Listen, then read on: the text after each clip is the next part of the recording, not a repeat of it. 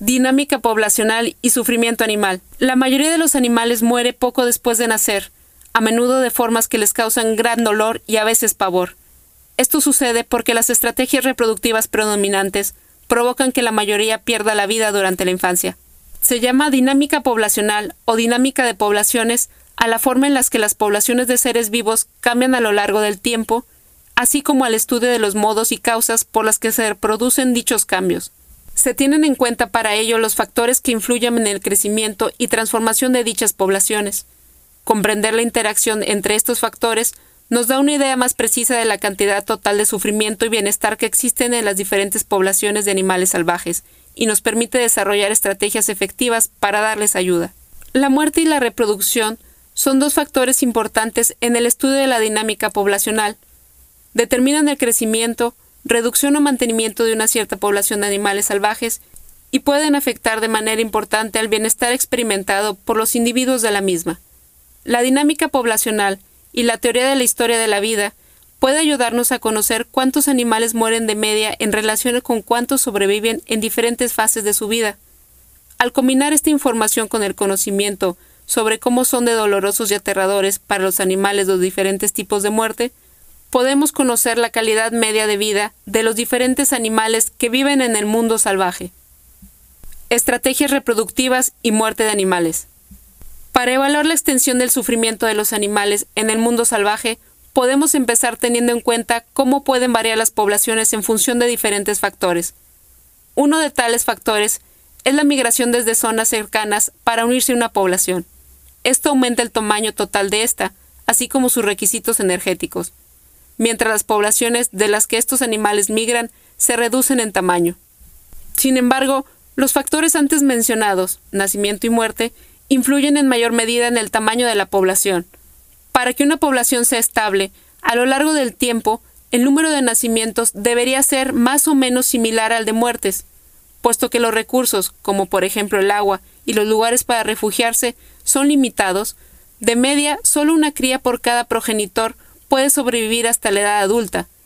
Esto supone que los animales con pocas crías suelen tener una mortalidad infantil relativamente baja, y que los animales con muchas crías suelen tener tasas de mortalidad infantil altas. Si consideramos cualquier momento concreto en una población estable, nos encontraremos con que la mayoría de los animales que forman partes de esta son jóvenes.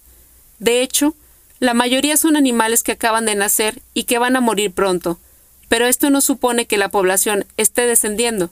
Las poblaciones descienden o crecen a lo largo del tiempo debido a cambios ambientales en los factores limitantes, esto es, en los factores que limitan su crecimiento, como son la disponibilidad de alimento o la presencia de depredadores. Una población puede tener un periodo de crecimiento cuando alguna de estas limitaciones cambian. Por ejemplo, si una población de depredadores se extingue, los individuos a los que normalmente depredarían tendrán mayores oportunidades de supervivencia. Podrá sobrevivir más de una cría por progenitor. Esto llevará a que su población aumente de manera estable hasta que se produzca otra limitación que restrinja su crecimiento, como la disponibilidad de alimento. Incluso, aunque puedan morir pocos animales durante los periodos de crecimiento, las generaciones futuras tendrán más muertes cuando su crecimiento sufra otra limitación, puesto que entonces habrá un número mayor de adultos y un incremento de las tasas de mortalidad infantil. Una vez más, solo una cría por progenitor podrá sobrevivir debido a la limitación de recursos. Algunos animales se reproducen teniendo muy pocos descendientes y cuidando de estos. Pueden parir solamente un animal o poner un solo huevo cada vez que se reproducen. Evitan una alta tasa de mortalidad al dedicar más energía a características que aumentan las probabilidades de transmitir sus genes. Dichas características pueden incluir el cuidado parental de proteger y preparar a las crías para los riesgos a los que probablemente se enfrenten, una mayor esperanza de vida que les permita reproducirse varias veces y mayores facultades mentales que aumenten sus posibilidades de superar los retos que encuentren. Por desgracia, hay muy pocas especies de animales que sigan esta estrategia reproductiva. Algunos mamíferos, como los grandes simios, los cetáceos, como las ballenas, delfines, focas y marsopas, los osos, los elefantes y otros herbívoros, y algunas aves como los álbatros, tienen este tipo de estrategia reproductiva. Sin embargo, la amplia mayoría de animales sigue una estrategia diferente y se reproduce en gran cantidad de manera frecuente. Esta estrategia mayoritaria tiene un alto coste.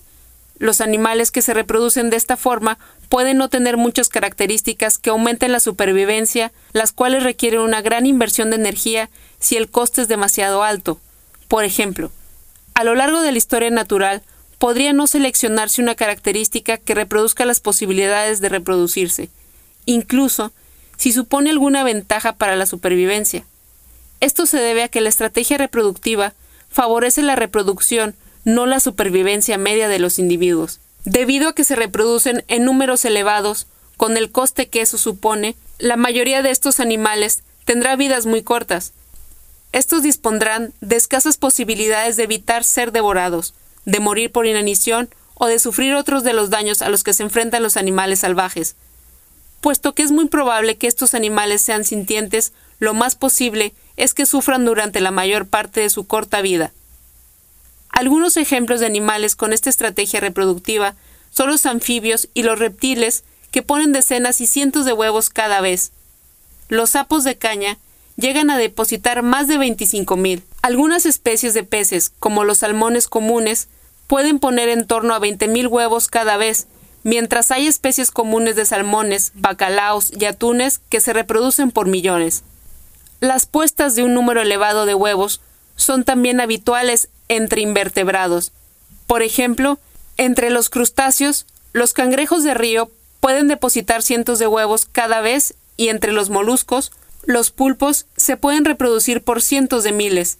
Entre los invertebrados terrestres hay muchos artrópodos que pueden poner cientos y miles y en algunos casos millones de huevos cada vez.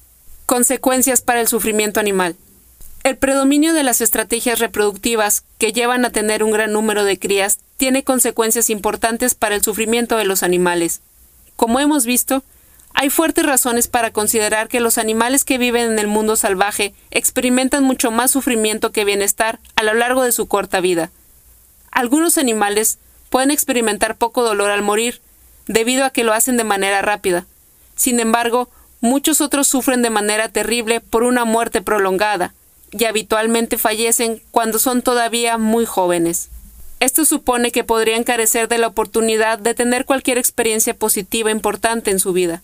De hecho, podrían tener solo unas pocas experiencias diferentes de la terrible experiencia de la muerte. Puesto que su fallecimiento es natural y forma parte de su historia de vida, esto podría parecer que no constituye ningún problema moral. Pero si consideramos que deberíamos ayudar a los seres humanos y a los animales domesticados cuando sufren daños, parece poco razonable tratar de manera diferente a los animales que viven en el mundo salvaje únicamente debido al lugar donde viven.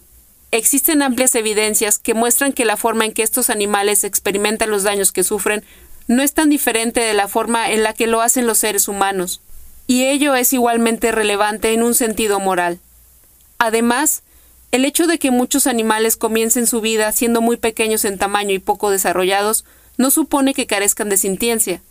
Por ejemplo, se ha demostrado que los peces cebra adultos responden a estímulos nocivos de una forma que indica que son sintientes y que los peces cebra en estado larval responden de manera similar a los adultos. Sabemos que la mayoría de los animales que viven morirá poco después de nacer porque no hay recursos suficientes para que sobrevivan. Por lo tanto, podemos concluir que en la naturaleza predominan los estados negativos como el dolor y la angustia sobre los estados positivos como la felicidad y la sensación de satisfacción. Esto no supone que los pocos animales que llegan a edad adulta sean necesariamente felices y que no necesiten ayuda. En muchos casos, estos individuos tendrán vidas en las que tendrá lugar un sufrimiento prolongado debido a factores como las enfermedades, la desnutrición y la sed, las condiciones climáticas hostiles, el parasitismo y la depredación, los accidentes y el estrés psicológico. Por lo tanto, incluso si un animal sobrevive a la infancia, en su vida podría haber más sufrimiento que disfrute. Pero incluso si los animales adultos tuvieran buenas vidas, en conjunto los animales tendrían mayores cantidades de sufrimiento que de disfrute, debido al enorme número de crías que no sobreviven y que tienen vidas llenas de sufrimiento. Todas las poblaciones animales se enfrentan a un sufrimiento y a una muerte importantes. Hay animales que tienen una alta tasa de supervivencia al inicio de su vida, pero incluso estos suelen morir antes de alcanzar la madurez, Incluso si engendran a una sola cría por estación reproductiva, la frecuencia de la reproducción supone que pueden tener muchas crías a lo largo de la vida. Pensemos que para que una población permanezca estable, es necesario que de media una sola cría por progenitor sobreviva para transmitir sus genes mediante la reproducción. Esto es así con independencia de cuántas crías vengan al mundo. Se piensa a menudo que en la naturaleza solamente mueren los animales enfermos y de edad avanzada, mientras que los sanos y jóvenes tienen vidas felices. Esto se considera positivo, porque la muerte de animales enfermos y de edad avanzada evita el dolor y la angustia que de otra manera experimentarían debido a la enfermedad o a otros daños relacionados con la edad. Sin embargo, existen evidencias que sugieren que no ocurre así. Más adelante expondremos algunos ejemplos que muestran que los animales jóvenes que sobreviven a la infancia tienen mayores posibilidades de morir que los de edad avanzada. En el centro del Bosque Nacional Superior en Minnesota, se realizó un seguimiento radial de 209 venados de cola blanca desde 1973 hasta el invierno de 1983-1984. Más de un tercio de animales murió durante este tiempo, y los que tuvieron una mayor probabilidad de morir fueron los más jóvenes, menores de un año, tanto en el caso de los machos como de las hembras. Otro estudio analizó la muerte de 439 alces en la Isla Royal entre 1950 y 1969. La muerte de alces jóvenes supuso el 45% del total. En Escocia, un estudio de la dinámica poblacional de un grupo de ovejas de Soay ha mostrado que cuando su densidad supera el 2.2 por hectárea, tienen lugar un gran número de muertes. Más del 90% de los corderos y de un 70% de los borregos murió en estas circunstancias en comparación con el 50% de adultos. Esto se ha observado también en el caso de aves. Un estudio encontró que la tasa de mortalidad de los juncos o gilumbres fue más alta durante el primer año de vida. Por supuesto, estos estudios solamente ofrecen datos sobre la mortalidad de poblaciones en animales jóvenes frente a adultos en unos pocos casos. El análisis del problema del sufrimiento de los animales en el mundo salvaje que acabamos de escuchar se basa en el examen del número de muertes prematuras debido a la estrategia reproductiva predominante y en la probabilidad de que estos sufran muertes dolorosas o aterradoras. Los estudios de casos concretos son útiles para ejemplificar este problema.